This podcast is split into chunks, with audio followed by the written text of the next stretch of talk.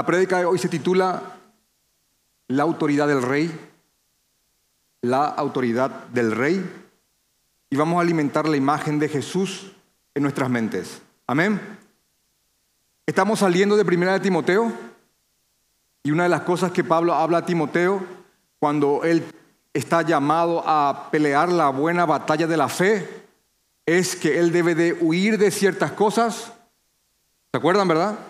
Él tiene que huir de ciertas cosas y en su huida perseguir otras. Amén. Entre las cosas que tenía que perseguir hay seis virtudes. Y comienza con justicia, piedad y la tercera es fe. Perseguir la justicia, lo que agrada a Dios y está expresamente en su ley. También uno tiene que perseguir la piedad, el vivir lo que uno cree y hay que perseguir la fe. La fe es algo, hermanos, que se aumenta. Amén. Vamos a estar bien despiertos para esto. La fe es algo que se aumenta. Aumenta nuestra fe, Señor, dijeron los discípulos a Jesús. La fe es un don de Dios, pero la fe uno tiene el deber de aumentarla, robustecerla y fortalecerla. ¿Por qué? Porque la fe es tu confianza en el Señor, tu confianza en su palabra, en su obra, en su poder. Y cuando uno aumenta su fe en el Señor a través de su palabra, a través de alimentar quién es Dios, quién es Jesús, cuál es su obra, cuál es su plan, a dónde, en dónde está el fin de todo esto, cuando uno aumenta quién es el Señor, ¿Quién es Jesucristo? Tu lealtad a Él se reafirma, porque se reafirma en su poder. Por eso, hermanos, hoy yo quiero hablarles de Jesús. Vamos a hablar de Jesús. Vamos a leer un hecho, algo que, un hecho histórico, algo que, que aconteció, y vamos a hacer lo siguiente. Primer punto, vamos a ubicar el pasaje en su contexto y en el libro de Marcos. Vamos a ubicar el pasaje. Dos, vamos a describir el escenario y el contexto en el cual se, llevó a cabo este hecho. Como tercer punto, al describir el escenario y hablar del contexto, vamos a tener que hablar acerca de la diferencia entre Jesús y los maestros de su época. Y cuarto, vamos a reflexionar sobre la autoridad de Jesús. La prédica se llama La autoridad del rey. Y el texto dice así, Marcos capítulo 1, versículo 21, y entraron en Capernaum y los días de reposo eran los días de reposo. Y entrando en la sinagoga, dice, Jesús enseñaba, enseñaba. Y se admiraban de su doctrina porque les enseñaba como quien tiene autoridad y no como los escribas. Versículo 23. Acá está el acontecimiento que, sobresalta la historia. Dice, pero había en la sinagoga de ellos un hombre con espíritu inmundo. En lenguaje sencillo, estaba un poseído en la sinagoga, que dio voces como alaridos, diciendo, y por favor te pido que leas con mucho énfasis estas dos letras, diciendo A. Obviamente no lo dijo así, ¿verdad? Me gustaría mucho replicar acá cómo, cómo habrá sido ese A, pero créanme que fue un alarido feroz. Diciendo A, ¿qué tienes con nosotros, Jesús Nazareno? ¿Has venido para destruirnos? Y dice y dice el, el, el demonio, y por favor, presten atención cómo pasa de, el plural al singular. ¿Qué, tiene con nos, ¿Qué tienes con nosotros? Jesús Nazareno, has venido para destruirnos. Y sale uno y dice, sé. No sabemos, dice, yo sé. Sé quién eres, el santo de Dios. Pero Jesús le reprendió diciendo, cállate y sal de él. Y el espíritu inmundo, sacudiendo, sacudiéndole con violencia y clamando a gran voz, salió de él. Y todos se asombraron de tal manera que discutían entre sí diciendo, ¿qué es esto? ¿Qué nueva doctrina es esta que con autoridad manda aún a los espíritus inmundos y le obedecen? Y muy pronto, y muy pronto se difundió su fama por toda la provincia alrededor de Galilea. Fin de la cita. ¿Qué te parece? ¿Mm? Cuando lean la Biblia, leanla con, imaginación. No estamos estudiando un discurso, es un hecho. Entonces, esto, esto tiene que hacerte imaginar este, este acontecimiento histórico. Esto ocurrió. Palabra del Señor. Esto ocurrió, así como está. Así que vamos a, vamos a poner, vamos, vamos a ubicar el texto. Y para ubicar el texto yo quiero decirte que estás leyendo el Evangelio de Marcos. Bien, ¿quién era Marcos? No era un apóstol. Es más, Marcos ni siquiera presenció nada de esto. Marcos ni siquiera era creyente cuando esto ocurrió. Marcos era un discípulo de Pedro. De hecho, que muchos conocen el Evangelio de Marcos como las memorias de Pedro. Porque lo que se cree con mucha seguridad es que Pedro narraba, Marcos escribía. No solamente eso, es el primer evangelio escrito. Después vienen los demás. Marcos el primero, cronológicamente hablando, aunque en tu Biblia está primero Mateo. Marcos es un evangelio de hechos, de acciones. Es el rey que viene a servir. Por eso es un evangelio corto. En, en Marcos Jesús siempre está haciendo algo. Y va aquí y hace esto y hace lo otro. Es un evangelio de acción. Es un evangelio que establece a, Jesús con la autoridad de ser el Hijo de Dios y es un evangelio que lo presenta como un rey. Y voy a explicarte por qué. ¿Por qué, por qué elegí esta porción? ¿Por qué fui a Marcos 1, 21? Por el contexto y en la etapa en la cual está este texto. Si, si mirás Marcos abierto, vas a encontrar que Marcos inicia de la siguiente manera. Principio del Evangelio, de las buenas nuevas. ¿De quién? De Jesucristo, Hijo de Dios. Así inicia. A partir de ahí, lo que va a hacer Marco es narrar la historia del heraldo, que es Juan el Bautista. En términos monárquicos, un heraldo es una persona que va a un lugar en donde va a ir el rey y él anuncia, el rey viene, el rey viene. Y ese era el rol de Juan el Bautista. De Marco capítulo 1, del 2 al 8, está la historia del heraldo, profetizado en el Antiguo Testamento, el que había de preparar el camino. Después del heraldo, en Marco capítulo 1, del 9 al 11, está como la coronación del, del Hijo de Dios. Jesús es bautizado y Dios dice, Él es mi Hijo amado en quien tengo complacencia. Y no fue, yo sé que hace poco el mundo entero presenció la coronación de el rey Carlos, no fue con una, carroza enchapada en oro, no fue con, una guardia real, sino que fue en, una porción de agua, en un río. Él no estaba con, esa túnica púrpura que tenía el, rey Carlos, estaba con una túnica que podía haber comprado solo un carpintero rodeado de hombres comunes y corrientes, y en ese lugar él dijo, este es mi hijo. Y él fue así identificado como hijo de Dios con una coronación que no sería perceptible para personas que tienen los estándares de este mundo. Encubierto ante los ojos superficiales.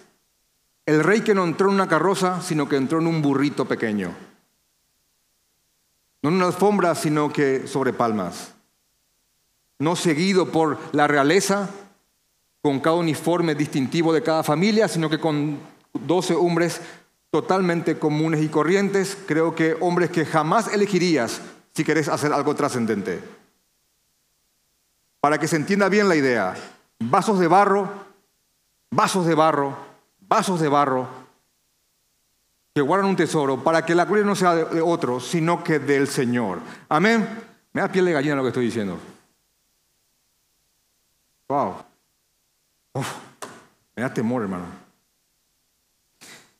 Entonces, Marco capítulo 1, del 2 al 8, el heraldo, 9 al 11, la gran coronación, el inicio del ministerio de Jesús, su bautismo.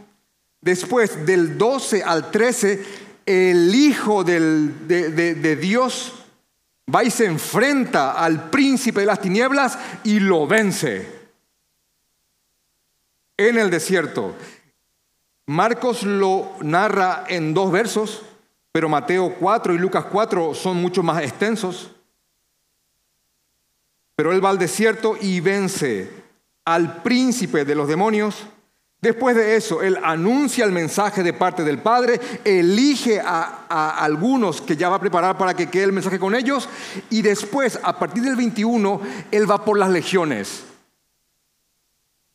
Ya venció al príncipe y ahora va por las legiones, porque lo que vas a ver a partir del 21 es Jesús sometiendo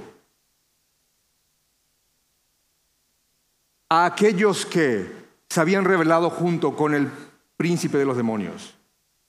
Por eso es que la idea central de Marcos capítulo 1, del 21 en adelante, en adelante es la autoridad de Cristo. Cristo tiene autoridad. Él es. Él tiene autoridad. Él tiene autoridad sobre el mundo espiritual, eso está aquí. De hecho que la el acontecimiento, el hecho que le sigue es la sanación de la suegra de Pedro. Él tiene autoridad sobre la enfermedad, sobre el mundo físico también. Y después del 32 al 34, dice que Él sana a muchas personas, reafirmando de nuevo su autoridad sobre, demonios y sobre todo el mundo espiritual. Del 35 al 39, la autoridad para enseñar. Otra vez del 40 al 45, Él sana a un leproso con, con la simple palabra, si quiero. Si quieres puedes sanarme lo que quiero. Y en Marcos capítulo 2, del 1 al 12, además de establecer la autoridad de Jesús para sanar enfermedades, al sanar al paralítico, a quien meten a través de un techo, se suma la autoridad divina de perdonar pecados. Solo Dios puede perdonar pecados, dice el escriba. Y tenía razón, pero él no sabía que tenía a Dios enfrente, hecho carne, la autoridad de Cristo. ¿Por qué es importante esto? Porque cuando venga el temor, cuando te invada el miedo no santo, es la imagen de Cristo en tu corazón es la que va a hacerte sobrellevar y enfrentar esas cosas. Cuando venga la pena, la prueba, la tormenta, es Él el que las calma con un simple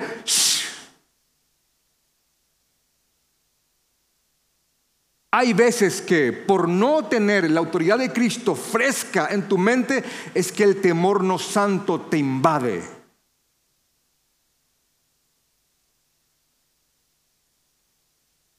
En Él creíste, a Él lo confesaste, él te salvó, Él fue maldito, como si fuera que Él hizo cada cosa que nosotros hicimos. En la cruz Jesús fue puesto en lugar nuestro y fue maldito, destrozado, abandonado, como si fuera que Él hizo cada espantosa cosa que nosotros sí hemos hecho. Él murió esa muerte que no merecía y él vivió esa vida que yo y que yo y nosotros todos no podemos vivir. Él es el centro de nuestra fe. El Espíritu Santo habla de él.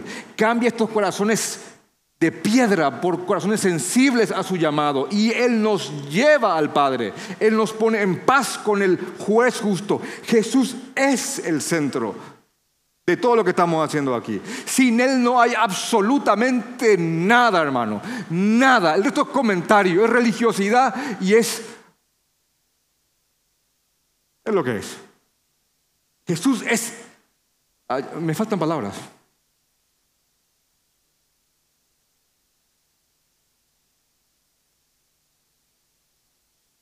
que perezca toda cosa que ocupe su lugar. Y estoy imprecando.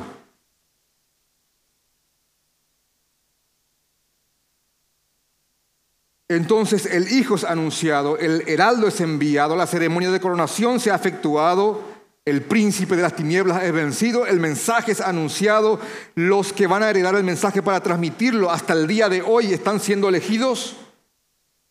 Y ahora Jesús está empezando a doblegar a las hordas, a las legiones. Y dice en Marcos capítulo 1, versículo 21, todo para ponerlo en contexto, creo que aplica y vale la pena. Marcos capítulo 1, versículo 21 dice, y entraron en Capernaum y los días de reposo, era, era, era sábado, séptimo día, y entrando en la sinagoga, él hacía lo que vino a hacer, enseñar, él enseñaba. Para esto él vino.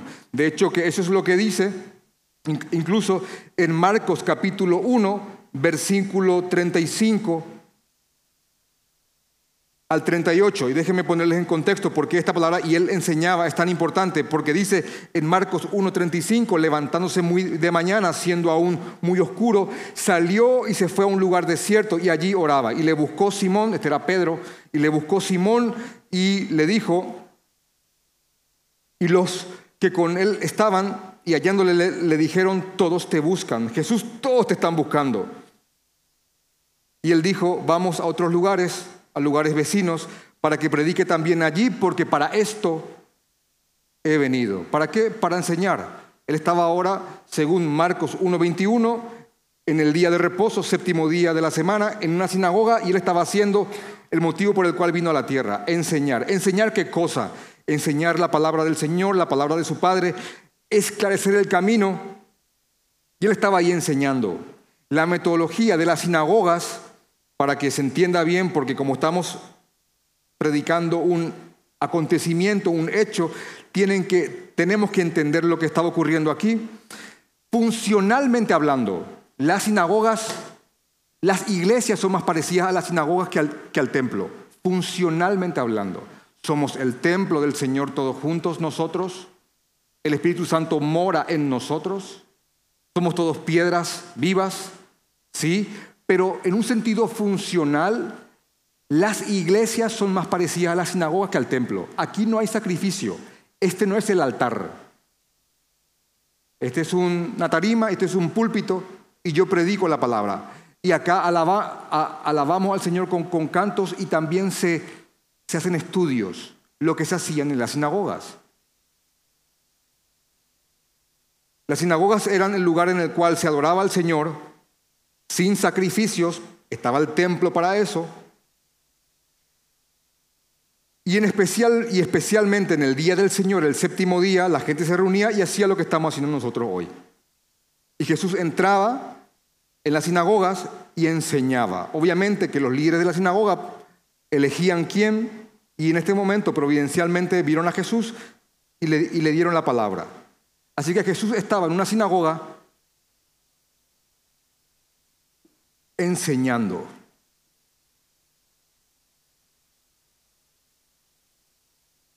Dice Marcos que ante las enseñanzas de Jesús, la gente se, admiraban de su, de su doctrina y se admiraban de su doctrina. ¿Por qué? Porque él venía a decir algo completamente nuevo en cuanto a los maestros de su, época? Bueno, la frase, y creo que sería el centro del pasaje, es porque les enseñaba como quien tiene autoridad y no como los escribas. Así que pueden subrayar eso. Jesús enseñaba como quien tiene autoridad y no como los escribas. Las diferencias entre Jesús y los escribas son básicamente las siguientes. Quiero ponerles esto en cinco puntos. se lo pone en siete, yo lo voy a poner en cinco para hacerlo más sencillo. Primeramente Jesús no solo enseñaba la letra, no solo enseñaba la ley, sino que él enseñaba la esencia misma de las leyes. En términos de abogados, el espíritu de las leyes, lo que realmente el, pasaje quiere decir y a dónde apunta. La doctrina de Jesús era clara, eran enseñanzas claras que marcaban un camino directo de gracia, no por obras. En cambio, los, escribas divagaban en minuciosidades y el Talmud es una clara prueba de eso. Tres, Jesús usaba ejemplos sencillos, diarios, cotidianos, con mucho significado, de manera tal que el que, el que acabó de escuchar una una prédica de Jesús, una enseñanza de Jesús, salía y encontraba las ovejas y el pastor y decía, ah, esto es lo que él dijo. O tal vez rumbo a su casa iba y encontraba un trigal y entre el trigal veía la cizaña.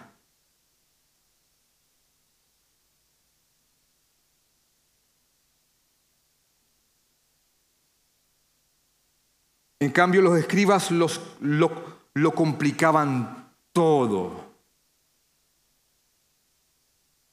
Jesús mostraba misericordia y él sentía dolor al ver a las multitudes porque él las veía como ovejas que no tenían pastor. Esa es la frase. Mientras que los escriban solamente veían seguidores y personas a quienes trasquilar. Eran fríos. Jesús hablaba con autoridad porque hablaba de parte del, del Padre. Él fue apartado, enviado y ungido por Dios mismo. Él era el santo de Dios y su, y su mensaje venía de la Trinidad, del corazón del Padre. Juan capítulo 8, versículo 26 dice, lo que he oído de Él, esto hablo al mundo. Él era el Hijo de Dios el Rey de Reyes y Señor de Señores. Es la piedra sobre, la cual estamos edificando todo esto. Y sin Él no hay absolutamente nada. No, no hay. No hay. Así que estaba ahí el Rey de Reyes, el Hijo de Dios, predicando en un día del Señor del Antiguo Testamento enseñando y la gente se admiraba de su doctrina porque él predicaba con autoridad y no como los maestros de su época. Ese, era, ese es el escenario. Y esa es la diferencia que había entre Jesús y los escribas. Ahora, en el, en el, en el 23 hay un acontecimiento que lo cambia todo, que, que le da como el sobresalto a la historia. Y dice así, pero había en la sinagoga de ellos, había en la sinagoga un demonio congregándose. ¿Qué tal te queda así? Un hombre con espíritu inmundo. Día del Señor, sinagoga, y había un demonio congregándose, perdón, una legión congregándose. ¿Qué te parece? ¿Qué te parece? Y estaba ahí. El texto no dice si era un si era un congregante frecuente, no lo dice. Tampoco dice que solamente se fue esa vez. Lo que te narra es que era el día del Señor, se estaba la palabra exponiendo, así como lo estoy haciendo yo ahora, y había un endemoniado por ahí. ¿Mm? ¿Qué les parece? Fuerte, ¿verdad? ¿Qué hacía ahí? Es la pregunta, ¿verdad? Uno diría, ah, si hay una persona que posee legiones adentro, creo que el último lugar a donde querría ir es a un lugar donde se habla de, Dios, donde se, donde se, pronuncian alabanzas y cantos de adoración. Uno más lo pensaría en un, como, en un como en un pentagrama ahí meditando y prendiendo velas a un Belcebú o, a Bafomet y cosas como esas, pero usted estaba ahí congregándose. Otra vez te pregunto, ¿qué te parece? Estaba ahí. Solo te puedo decir que una buena causa no tenía. ¿Verdad? Por, por una buena razón no era. Vamos, vamos, si bien el texto no dice, hay cosas lógicas.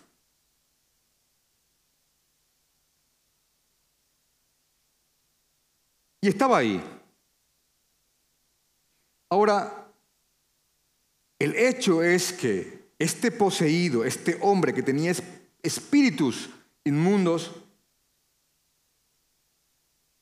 estando en ese lugar en el cual, repito, se cantan salmos, se hacen estudios, se capacitan las personas para, para guardar los mandamientos del Señor, hay compañerísimo, eventos religiosos, en un momento dado se elige una persona, este sube, empieza a enseñar y era distinto, era distinto y la gente empezaba a decir,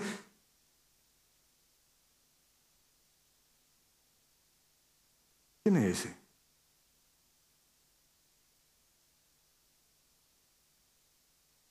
Hasta que de repente,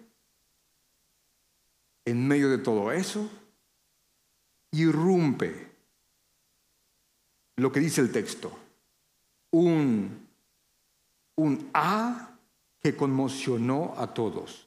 Este empezó a dar voces. Voces. Una expresión griega que habla de angustia y alaridos de una manera tal, hermano, que estaríamos todos espantados ante, este, ante esta escena. Ahora no solamente estaba sorprendiendo la manera en que aquel hablaba, ahora estaba sorprendiendo que alguien empezó a gritar mientras él hablaba. Y empezó a dar voces. Ahora, no solamente empezó a, a dar voces, él se dirige al que estaba hablando y pronuncia una, una interrogante personalizada, dando a entender de que se conocían. Y dice, ¿qué tienes con nosotros? Jesús Nazareno.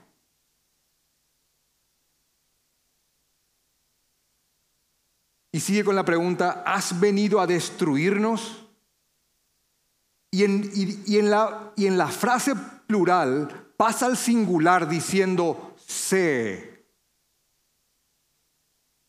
Dice Hendrickson, uno toma la posta de la, en, en, la legión y dice que tiene con nosotros Jesús Nazareno, ¿has venido a destruirnos? Y sale uno y dice, sé quién eres, el que Dios ha apartado para su misión, el santo de, Dios. ¿Saben lo que significa la palabra teología? Es tratado o conocimiento de Dios. ¿Se dan cuenta que las legiones tienen teología? Con esta frase, ¿saben qué, nos muestra la Biblia acerca del mundo opuesto en lo espiritual? Punto uno, no son ateos. Punto dos, creen en Dios. Punto tres, creen en su poder. Punto cuatro, creen en Jesús y saben quién Él es. Cinco, saben del poder de Jesús y se someten a Él. Y es más, conocen su misión. No en vano, Santiago dice que los demonios creen en Dios y tiemblan. Yo sé quién eres. ¿Y cómo no vas a saber quién es Él? Si teológicamente hablando, demonológicamente hablando, sin entrar en disparates y divagues,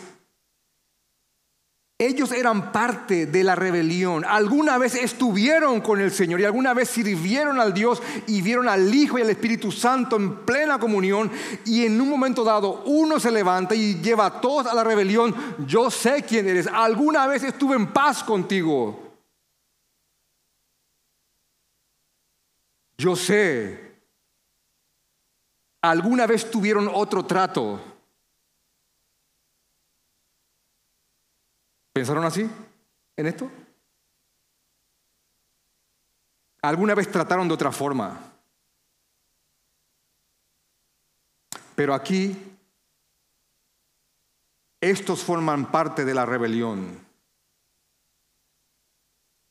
Y ya Jesús viene de someter y vencer al príncipe de ellos. y ahora va por las legiones para someterlas. Jesús no hace un show, no dice, tráiganme las cámaras aquí, vengan, vengan, vengan, miren cómo yo lo saco, miren cómo lo saco, miren, miren, miren, miren, miren, miren. Ah, levantame la batería, poneme levantame la música, dale Pedro, dale Pedro, vamos Pedro, vamos Pedro, haga, con la palmita, con la palmita, fuera, fuera, fuera, fuego, no, no. No hace de esto un show, ¿vieron eso? No hace de esto un show de monocatártico. No lo hace. Lo que estamos acostumbrados a ver que muchos hacen. ¿Verdad? Ex integrantes de sectas aquí presentes.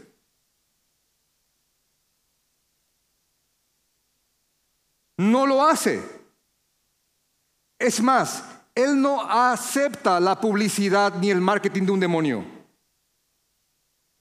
Él no lo necesita. Sino que cuando el demonio dice, yo sé quién eres, el santo de Dios, Jesús dice, cállate y sal. Y no es que te la ¡ah! y él dice, bueno, suba la música, suba la música, porque no, porque no quiere salir, suba la música.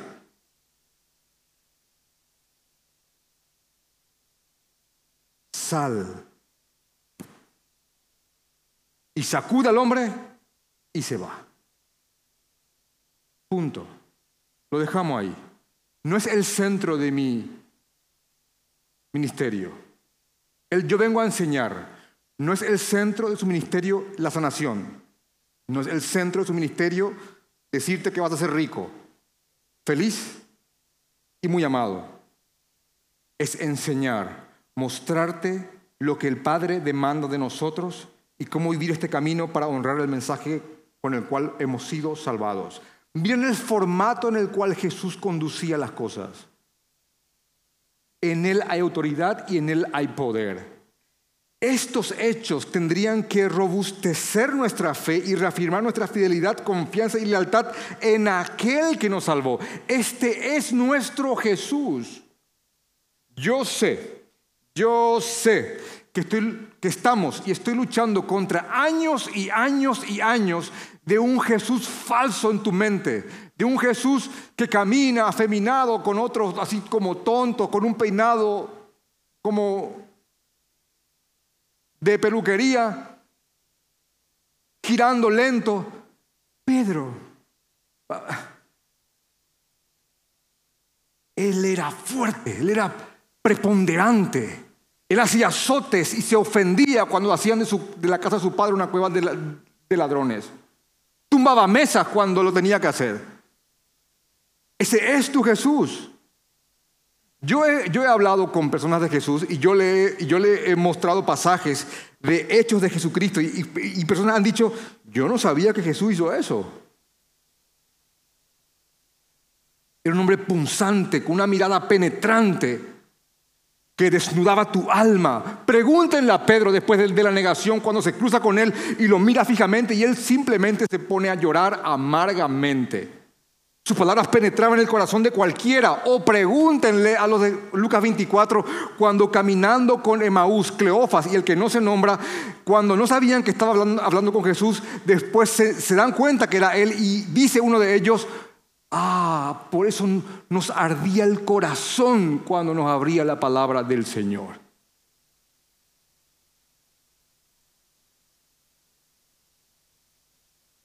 Ese es tu rey. Él es tu rey.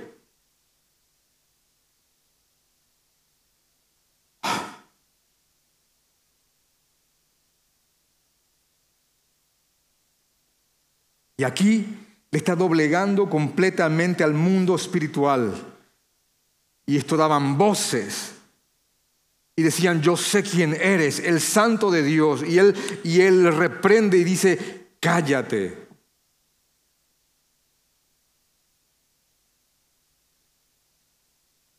Y la gente empezó a hablar. Versículo 27. Y todos se asombraron, ya no más solamente por sus palabras, ahora ya por sus hechos, que es esto. Y empezaba el cuchicheo. Probablemente, probablemente, y basándome inclusive en lo que, en lo que está en Marcos capítulo 6, versículo 3, porque quiero, quiero ponerles un contexto.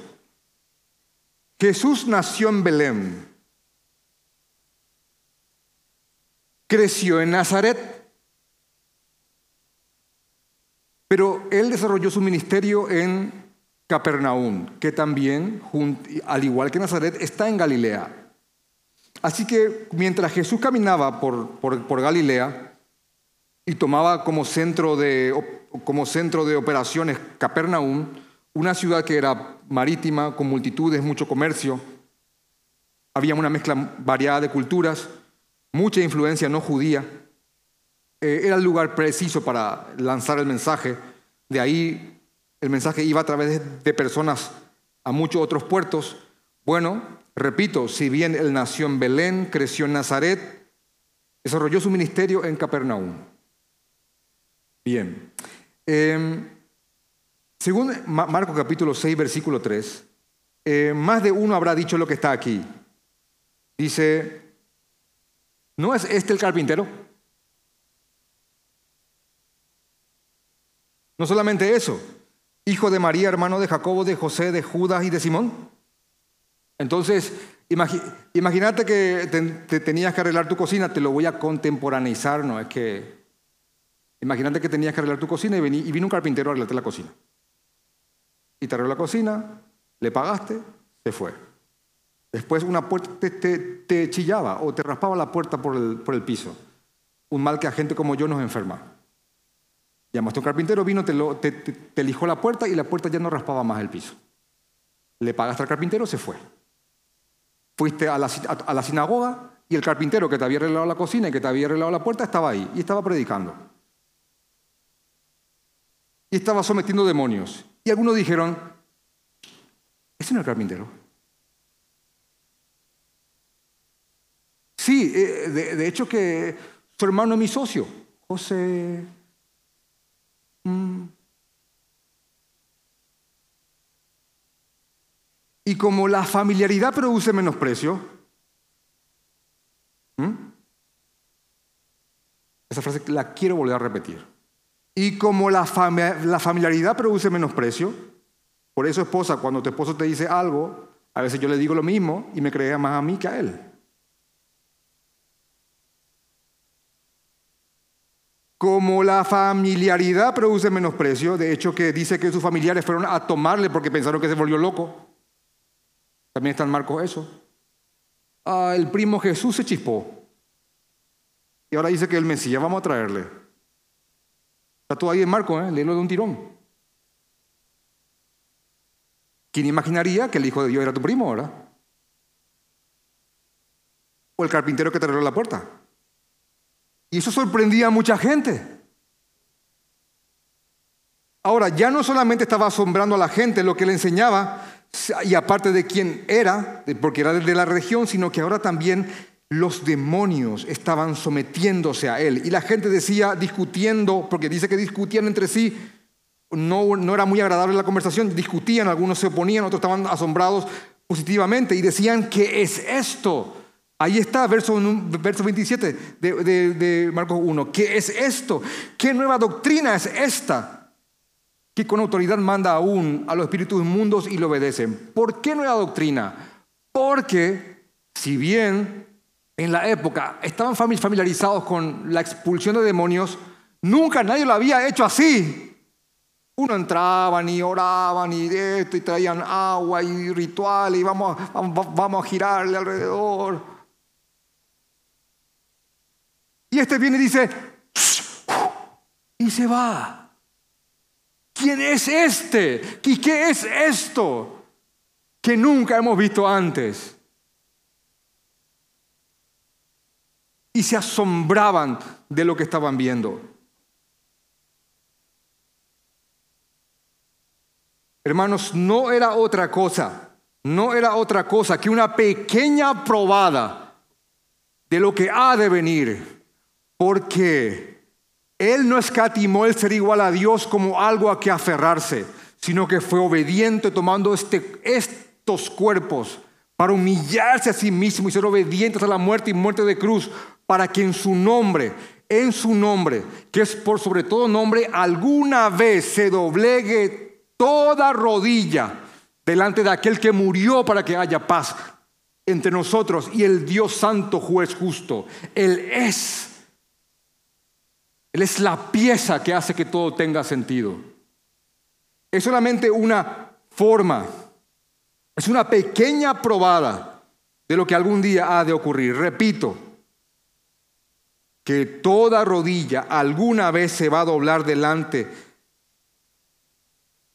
del Hijo de Dios ángel demonio, dama prostituta, de muchas leyes o de pocas letras, de ciudad de campo, rico pobre, general o soldado, todos alguna vez van a doblar sus rodillas delante del Señor. Algunos lo haremos en gratitud, amor y gracia, otros lo harán con los meñiscos destrozados.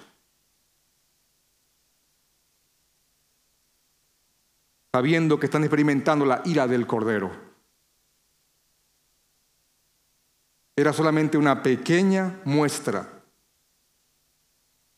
escatológica de lo que alguna vez habría de ocurrir. ¿Qué es esto? Decían.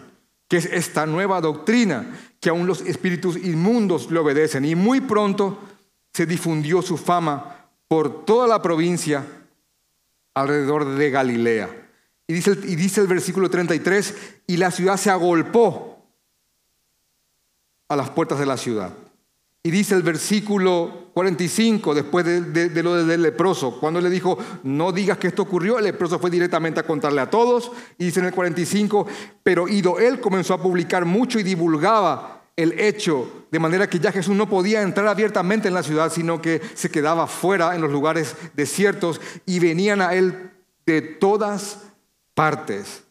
De hecho, que porque su fama crecía es que él va a una casa y querían llevarlo en un paralítico, pero ya nadie podía entrar porque todos querían algo de Jesús, algunos con buenas intenciones y otras solamente para llenar el estómago o para buscar cosas materiales, pero más que eso no lo era.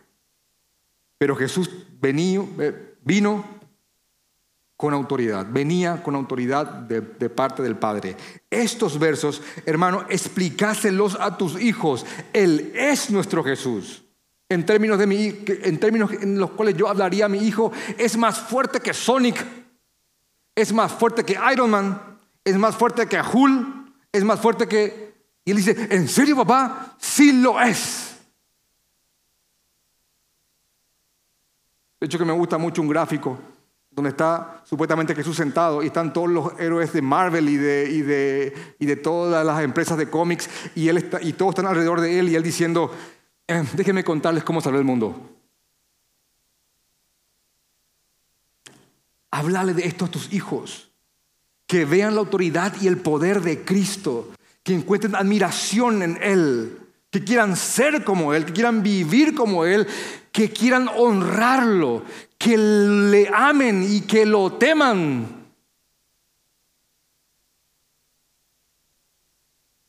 Porque es este Jesús el que va a disipar todo temor que hay en tu vida, temor a la muerte, temor en las tormentas, temor cuando del pasillo vayas al baño y te parezca tenebroso un, corredor. Desde lo más pequeño hasta lo más grande, es su imagen fortalecida en tu corazón la que va a darte valentía, lealtad y fuerza. Timoteo persigue la fe. No solamente eso, de hecho que en segunda de Timoteo, y uno diría, ¿por qué dice esto?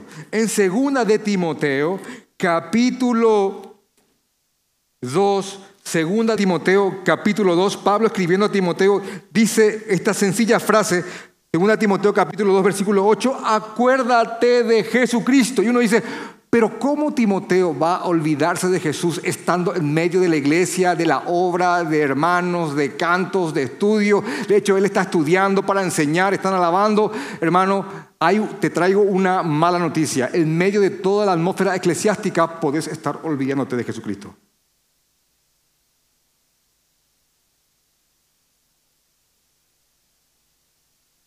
Amén.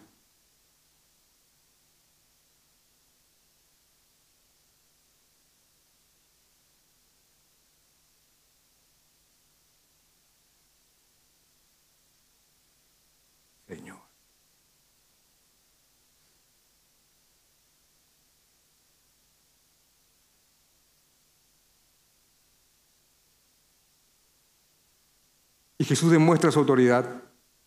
Y yo quiero, quiero mostrarles algo que les,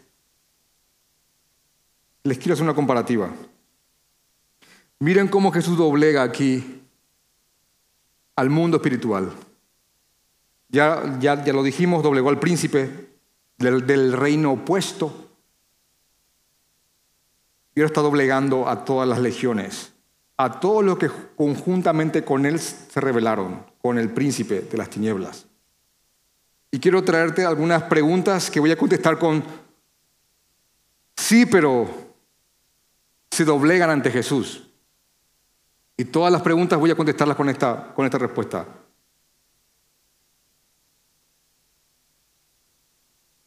¿Existe el mundo espiritual? Sí, pero se doblegan ante Jesús. ¿Son estos mismos los que nos tientan, mortifican y nos susurran malos pensamientos? Sí, pero se doblegan ante Jesús. ¿Son los mismos que se oponen al avance del Evangelio y en términos de Marcos 16, 18, son los que están atajando las puertas del Hades, las cuales estamos empujando para sacar a las almas que son del Señor? Sí, son los mismos, pero se doblegan ante Jesús. Son aquellos, estos son los mismos, los mismos que según 1 Timoteo 4.1 introducen falsas doctrinas a través de hombres en la iglesia.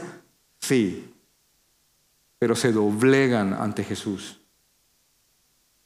Son los mismos que están ahí para recordar tu pasado cada vez que, que estás en un pozo de pecado. Sí, pero ellos se doblegan ante Jesús. Son los mismos que piden permiso para zarandearte como al trigo. ¿Son los mismos? Sí, pero ellos se doblegan ante Jesús ante el Jesús que nosotros seguimos. Jesús tiene autoridad. Jesús tiene autoridad. Tiene. Sobre todo. Sobre cada cosa. Sobre todo. Él es el primogénito, entiéndase, el heredero de toda la creación. Todo fue creado por Él y para Él. Y en Él las cosas subsisten. Él es el Jesús al que seguimos. Cuando más fuerte, firme esté la imagen de Jesús en nosotros, hermanos, no vamos a perder el camino. Sin Jesús y sin Evangelio no hay iglesia. No existe iglesia. No hay. Somos una bola de morales Estamos persiguiendo algo que no tiene sentido. Pero la esposa del Cordero no somos si no hay evangelio y no hay Cristo. Él es el centro de nuestra fe. Él es el que disipa toda idea que atenta en contra del avance del Evangelio. Amén. Amén. Vamos a orar.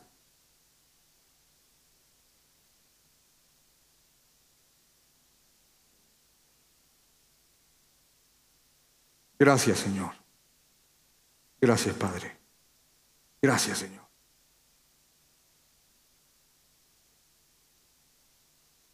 Dios Padre, tu Hijo es el único camino, la verdad y la vida. Nadie, absolutamente nadie, llega a tu morada, Señor, si no es a través de Él. La única paz que hay es la paz que hay a través de la cruz del Señor Jesucristo. Jesús, y lo reconocemos, Jesús fue maldito por cada cosa que hemos hecho, Señor. Nos pasó su vida santa y pura, los méritos de su vida perfecta, y en Él fue las consecuencias de nuestras vidas pecaminosas. Creemos, Señor, en el Evangelio. No hay otro, Señor. Y anatema sea cualquier mensaje que quiera ocupar su lugar. No hay iglesia sin la cruz. No hay, no hay cristianos sin Cristo. Te pido que nos guíes con tu Espíritu Santo. Creemos, Señor, en el Espíritu Santo. ¿Cómo no lo vamos a hacer? Creemos en el Espíritu Santo y en sus reales manifestaciones, comenzando por la más hermosa y milagrosa de todas, que es tocar un corazón insensible y volverlo sensible, para que resplandezca en nuestros corazones la faz, el rostro de aquel que murió por nosotros, del inocente que murió por pecadores. Creemos, Señor. Danos la fuerza para vivir piadosamente, aunque con eso viene la persecución. Padre, ninguno de nosotros es mayor que Jesús. Los siervos no son mayores que su Señor. Y entendemos que si a Él lo persiguieron, también lo harán con nosotros, Señor. Danos fuerza, danos valentía. Danos, Señor, de nuevo. Danos, Señor, sabiduría para poder vivir en este mundo lleno de tinieblas. Ayúdanos, Señor. En tu santo nombre. Amén.